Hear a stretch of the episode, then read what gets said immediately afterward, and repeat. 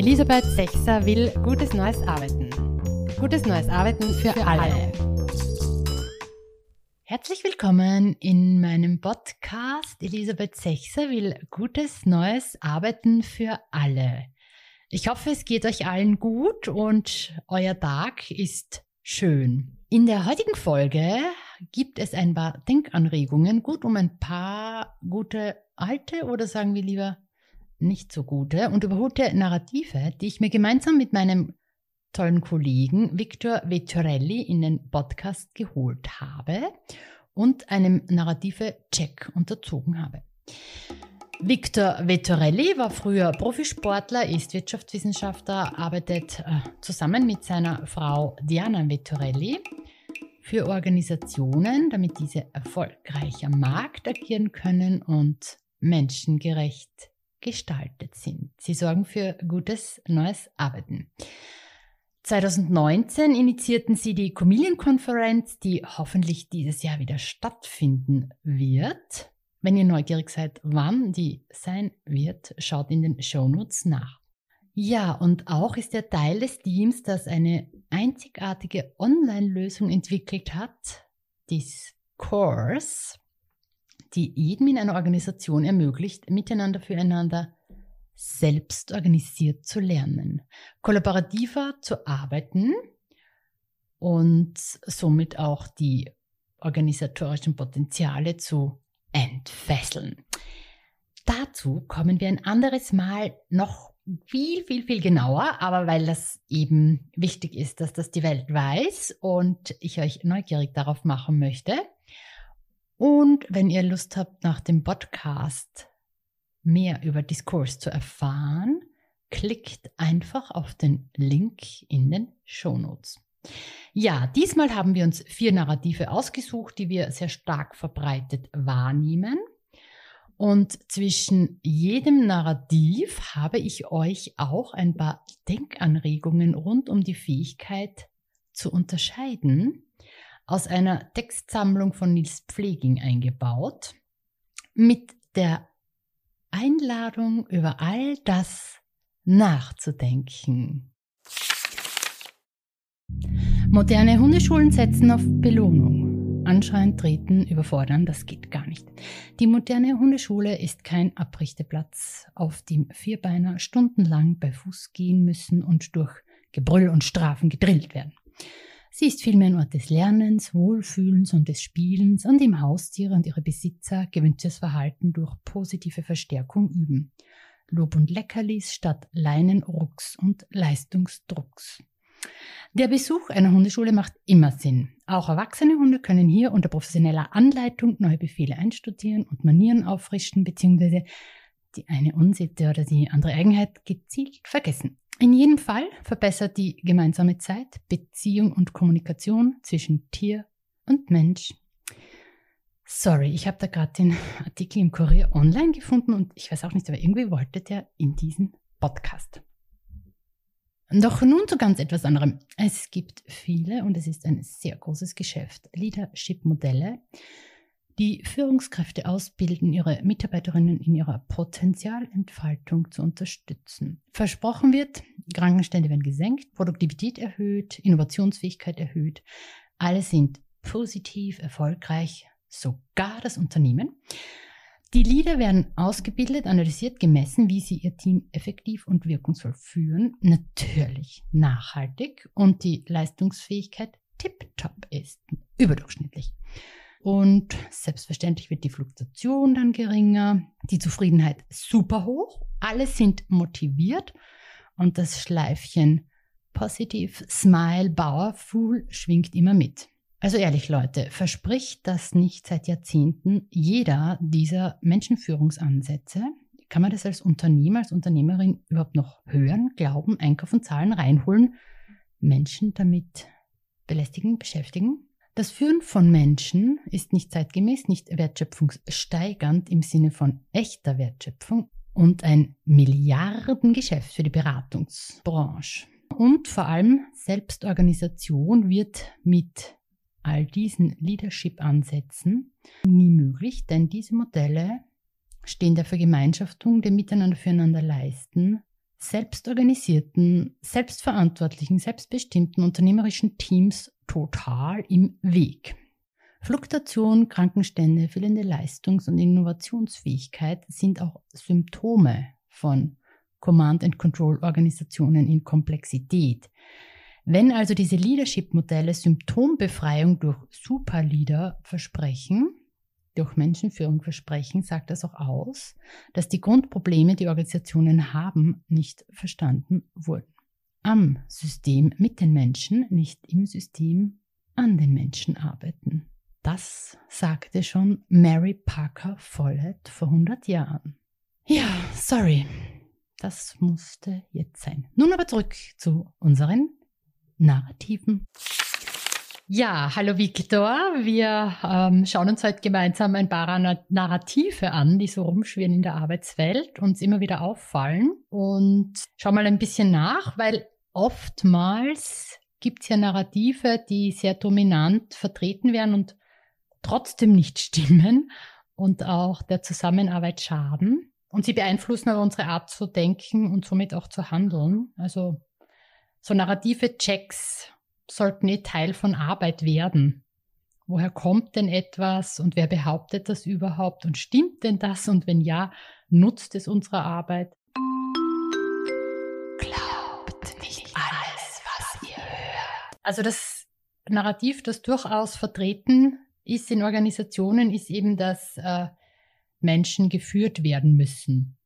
Ja, das ist dann natürlich, das ist Realität. Also nicht, dass Menschen geführt werden müssen, sondern dass es behauptet wird. Und wir können jetzt mal zusammen auf die Spur gehen, was das heißt. Ja. Silke Hermann und Nils Pfleging, die haben ja vor zwei Wochen ein wunderbares White Paper herausgebracht. Und in diesem White Paper steht, geht es über die Mary Parker Follett. Und die hat gesagt, man soll von Power over zu Power with kommen. Dass man Menschen führen soll, das ist ja ganz einfach Power over, Command and Control. Power with geht aus der Interaktion heraus. Also welchen Rahmen muss man setzen, dass Führung aus Interaktion, aus Kommunikation zustande kommt und nicht aus der Vorstellung heraus, man muss den Menschen führen. Da muss man halt wieder auf Grundlagen Soziologie zurückgehen oder Grundlagen des Menschenbildes. Welches Menschenbild haben wir uns und welche Prozesse entwickelt sich aus diesem Menschenbild? Schauen wir auf den Menschen, dass er keine Lust hat, großartig zu arbeiten, dass er extrinsisch motiviert werden muss,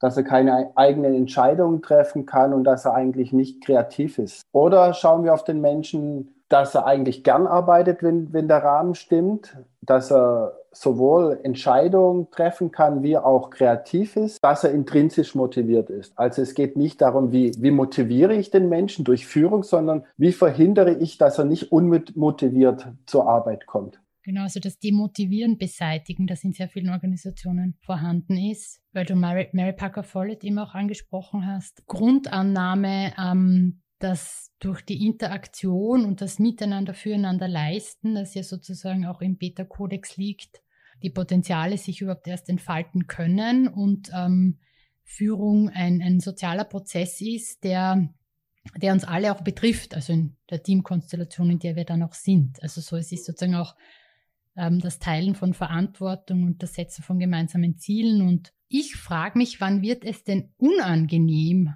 dass man Führungskraft ist mit diesem veralteten vordemokratischen Menschenbild? Es kommt immer darauf an. Ich glaube, das ist für jeden unangenehm, auch für den Menschen, der führt und für, für die, die geführt werden, auch wenn, vor allem wenn es unbewusst ist oder wenn man das nicht hinterfragt, ist es überhaupt noch up-to-date, dieses, dieses Konzept. Eine Führungskraft hat dann die Verantwortung, die sie allein eigentlich nicht bewältigen kann und die anderen sind unzufrieden, weil sie sich nicht, weil sie ihre, ihr Potenzial nicht entfalten können. Also auch gesagt verschwenderisch und nicht demokratiestärkend. Vielleicht auch noch wichtiger Aspekt. Denn in, man verbringt ja viel Zeit in Organisation und es finden ja Anpassungsleistungen statt und wir brauchen ja eher wilden Diskurs und nicht Anpassung. Menschen müssen geführt werden. Also war auch vor 100 Jahren schon falsch. Okay, das eine noch als abschließenden Satz zu, zu, zu diesem Narrativ. Deswegen freut es mich ja so, dass Silke und Nils, also Silke Hermann und Nils Pfleging, also jetzt wieder den Fokus auf Mary Parker Follett legen und dass du auch mit deinem Podcast sehr, sehr aktiv dazu beiträgst. Und deswegen, mhm. es macht richtig Spaß, auch das zu lesen oder, oder euch zuzuhören, wenn er darüber spricht.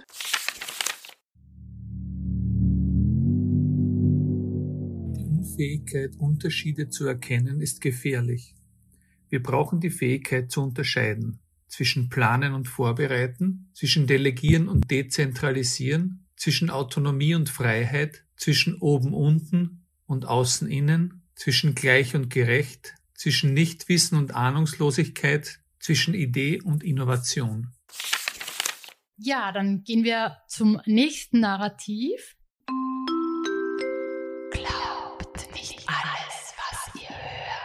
Der Herr Maslow hat ja auch so ein paar Narrative in die Welt gebracht, oder war es er oder wer anderer? Erzähl mal. Der, der Herr Maslow hat eine Motivation, Motivationstheorie entwickelt, aufgrund von verschiedenen Bedürfnissen. Und in den 50er Jahren hat ein gewisser Herr Keith Davis diese Motivationstheorie, die aus der Psychologie kommt, auf, auf Management angewandt. Er war damals äh, Präsident der Academy of Management in Amerika und der hat, der wollte den, äh, die, die Profession Management einen höheren höheren Standard geben und deswegen hat er Theorien aus der Psychologie dann auf das Management angewandt. Das Problem war, dass durch die Übersetzung auf das Management wurde nur ein Teil darauf hingewiesen. Die Pyramide wurde dann entwickelt. Das ist höchstwahrscheinlich die, die meist benutzte Grafik in der, in der Managementwelt. Und das Problem, dass der Herr Maslow nie über so eine Pyramide geschrieben hat. Und die Pyramide sagt ja, dass es linear wäre. Zuerst äh, befriedigen wir die grundlegenden Bedürfnisse, danach befriedigen wir das Bedürfnis nach Schutz und wenn das gemacht ist, dann befriedigen wir das Bedürfnis nach Zugehörigkeit, danach nach Anerkennung und wenn man das alles dann befriedigt hat, dann kommt dann die Selbstverwirklichung. Aber natürlich hat der Abraham Maslow das nie als lineares System empfunden, sondern hat immer gesagt, manchmal sind einige Bedürfnisse mehr befriedigt manche sind, sind äh, weniger befriedigt. Und das Problem, das wurde dann natürlich äh, als Managementinstrument dargelegt und der es war auch ein, äh, ein Berater, der Charles McDermott, der zum ersten Mal diese Pyramide aufgezeichnet hat. Der hat damals ein Versprechen abgegeben für Organisationen, die, die diese Motivationstheorie dann anwenden, dass, ich zitiere jetzt, dass die Unternehmen eine maximale Motivation bekommen mit den niedrigsten Kosten so der Wunsch nach Vereinfachung von Zusammenarbeit, der in Wirklichkeit dann aber das Wesentliche wegnimmt, weil der Maslow hat ja eher hat ja sozusagen untersucht, dass das dynamisch ist. Also das sagt, es ist mal mehr, mal weniger, mal parallel verlaufende Bedürfnisse. Also er hat eher so die, die menschliche Komponente wiedergespiegelt und das andere wäre so Stufenmodell, Pyramide, Selbstverwirklichung gibt es dann zum Schluss. Ja klar, der Herr Maslow, der, der, der Abraham Maslow, der wollte ja die Welt menschlicher machen mit seiner Motivationstheorie und nicht, dass, äh, dass äh, Organisationen effizienter werden. Ich glaube, das, das, das, sollte man nie vergessen. Also die Motivationstheorie war für das Gemeinwohl da und es hat damals, weil das war nach dem Ersten Weltkrieg und vor dem Zweiten Weltkrieg, ich glaube, da bin ich mir jetzt nicht hundertprozentig sicher, aber er wollte auch auf den Grund gehen, warum Kriege entstehen. Und, und damit man Kriege vermeiden kann und nicht damit Unternehmen effizienter werden. Und das, ich, für mich wurde das halt ausgenutzt, unheimlich ausgenutzt, auch verdreht. Viele, diese Theorie wurde auch verdreht und den, den Preis zahlen wir heute alle noch. Also ein, ein gutes Beispiel, was passiert eben, wenn die Grundidee ähm, von Theorie ähm, verfälscht, vereinfacht und dann auch missbraucht wird für vermeidliche Effizienzsteigerung, weil der Preis, wie du sagst, ein sehr hoher ist. Und auch da könnte man sagen, das Narrativ stimmt nicht, ist falsch, weit verbreitet, hat, ähm, hat eben auch seinen Preis und Pyramiden brauchen wir sowieso keine in Organisationen, also auch nicht in Form von Motivationstheorien. Ist durch die Vereinfachung, Vereinfachung werden halt unheimlich falsche, das, werden, das hat halt äh, schlimme Konsequenzen, ja. Weil soziale Prozesse, wir haben ja in dem vorigen Narrativ schon über soziale Prozesse, so, soziale Prozesse sind nie monokausal. Also es hat nie einen, einen Ursprung, warum das so ist. Und da, und da helfen natürlich Theorien, aber man muss die Theorien dann halt auch mal höchstwahrscheinlich auch mal original lesen. Also das hat mir in dem Beta-Kodex auch sehr geholfen, immer wieder die Bitte, die Originale zu lesen. Und, und ich glaube, das hilft sehr viel weiter, weil durch, durch die ganze Sachbuchliteratur, auch, auch teilweise sehr oberflächliche Sachbuchliteratur, werden diese falschen Narrative natürlich immer mehr weitervermittelt. Und deswegen schätze ich auch den Beta-Kodex so das immer wieder, immer wieder verweist, auf Originale zu lesen und immer wieder darauf verweist, kritisch, kritisch zu hinterfragen und nichts für, für Gesetz zu nehmen. Die Unfähigkeit, Unterschiede zu erkennen, ist gefährlich. Wir brauchen die Fähigkeit zu unterscheiden zwischen Erfahrung und Einsicht, zwischen dem Menschenbild Theorie X und Theorie Y, zwischen Personalentwicklung und Entwicklung, zwischen Messung und Realität, zwischen Steuerung und Führung, zwischen kompliziert und komplex. Schauen wir zum nächsten.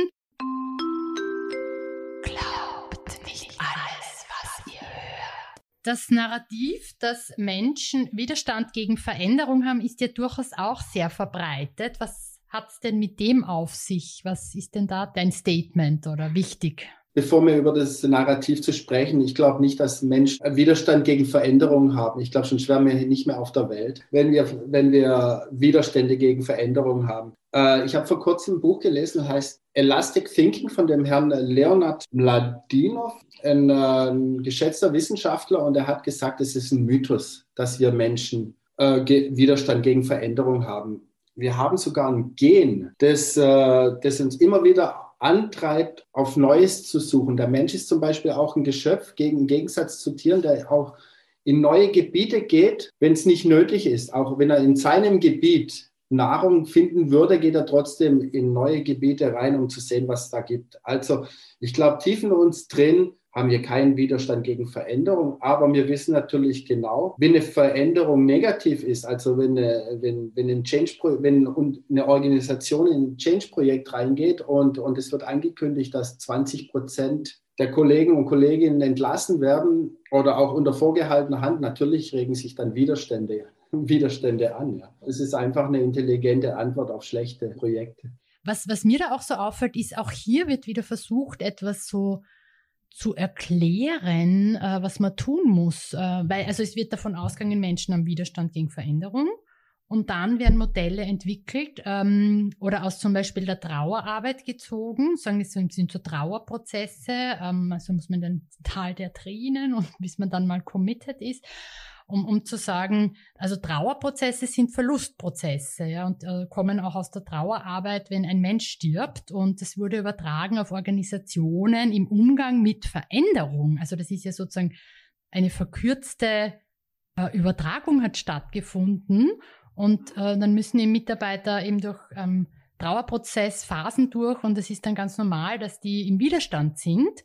Und in Wirklichkeit äh, muss die Organisation eben schauen, also ist es was verursachen wir hier gerade durch ein Change-Vorhaben, das einfach kein kluges ist oder auch den Menschen äh, äh, widerspricht. Ja, ja die, diese Narrative, die werden natürlich auch durch jetzt äh, Wirtschaftsmagazine oder Managementmagazine geschürt. Also zum Beispiel, ja, dass, äh, dass Menschen Widerstände gegen Veränderungen haben, wurde, wurde mit Sicherheit von der Harvard Business Review, das kann man auch so sagen, geschürt mit Artikeln wie jetzt, äh, warum ist der Change so schwer? Warum haben Menschen Widerstände? Also das ist natürlich immer wieder der Fokus dann, wir haben die falschen Menschen. Ja gut, mit denen können wir das nicht machen.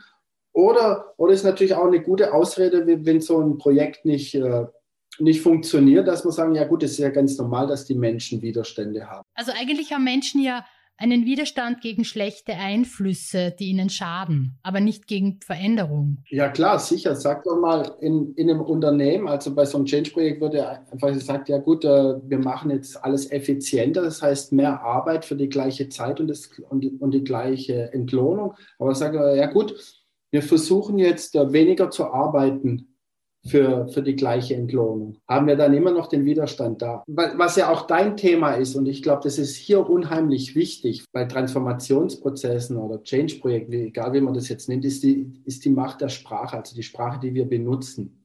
Mhm. Und äh, auf welchen Prinzipien diese, diese Projekte oder basieren, ja. Also den Beta-Kodex haben wir ja auch, also wenn wir unser, Diana und ich, wenn wir unsere Projekte machen, die sind alle, und das wissen die die Leute auch, die mit uns zusammenarbeiten. Also die sind einladungsbasiert und partizipativ. Und ich glaube, das ist auch ganz wichtig, dass ein gemeinsames Verständnis geschaffen wird, auch für die Sprache und für das, warum man was macht und wozu es gut ist. Man könnte es ja umwandeln, ihm sagen, Menschen haben Widerstand gegen Veränderung ist falsch und stimmt nicht. Aber Menschen haben Widerstand gegen Change Management, weil das geht nicht. Das wäre unsere Einladung. Diesen Satz transformieren. Dann kann man sich nämlich mehr was Change Management Gedanken machen, warum das nicht dran, äh, funktioniert, anstatt ähm, Menschen dazu zu bringen, dass sie gefälligst ihren Widerstand bitte sofort abbauen. Das ist ja auch wieder ein Versuch, Komplexität zu kontrollieren. Genau.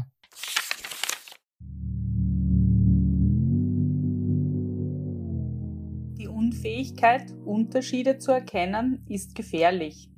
Wir brauchen die Fähigkeit zu unterscheiden zwischen Regeln und Prinzipien, zwischen Vorhaben und Strategie, zwischen im System an den Menschen arbeiten oder am System mit den Menschen arbeiten, zwischen Bildung und Ausbildung, zwischen Wissen und Können, zwischen Fehler und Irrtum, zwischen Selbstorganisation und Fremdsteuerung. Gut, dann hätten wir noch äh, auch ein spannendes Thema, kommt durchaus immer wieder mal vor.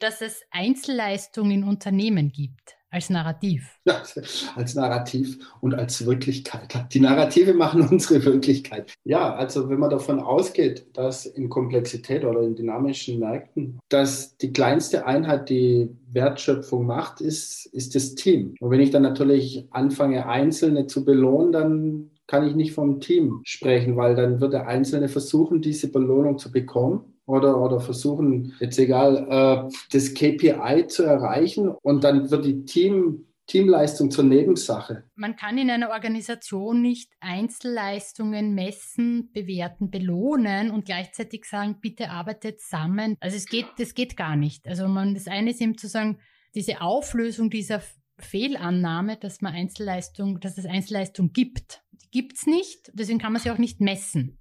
Und, und wenn man das misst, ich glaube, das hat der Jeffrey Pfeffer mal gesagt, man soll aufpassen, was man, was man misst, damit man nicht die Ergebnisse bekommt, dass, die man misst. Wenn ich Einzelleistungen messe, dann bekomme ich natürlich auch Einzelleistungen, keine Teamleistung und, und ein Team. Ein Team erschafft Wert für den Markt und nicht der Einzelne. Der Einzelne gibt seinen Beitrag dazu im Team. Und deswegen ist es immer so eine so eine Frage mit dem Messen. Äh, zur Vorbereitung bin ich auf ein gutes Zitat gestoßen vom Herrn Henry Minzberg, der gesagt hat, man soll von der Prämisse ausgehen, dass man die wirklichen Dinge in Organisationen nicht messen kann. Ich glaube, wenn man davon ausgeht, dann ist man schon einen großen Schritt weiter. Das Narrativ, ähm, also es verhindert selbstorganisierte Teamarbeit. Es baut auf einer Fehlannahme auf, dass es Einzelleistung gibt ähm, erzeugt ähm, gleichzeitig dadurch, dass dann auch Vorgaben an einzelne Mitarbeiter, Mitarbeiterinnen gibt, dass sich diese auf die Zielerreichung der Vorgaben fokussieren und nicht auf die Marktentwicklung. Also es zieht quasi auch den Fokus ab von der gemeinsamen Marktorientierung. Einzelleistungen ähm, sein zu lassen bedeutet auch Vorgaben sein zu lassen.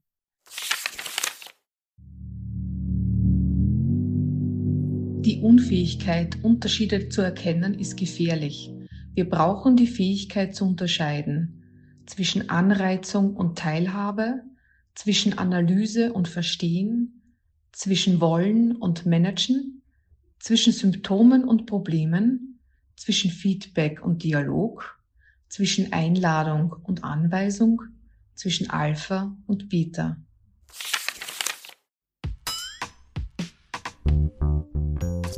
Elisabeth Sechser will gutes neues Arbeiten. Gutes neues Arbeiten für, alle.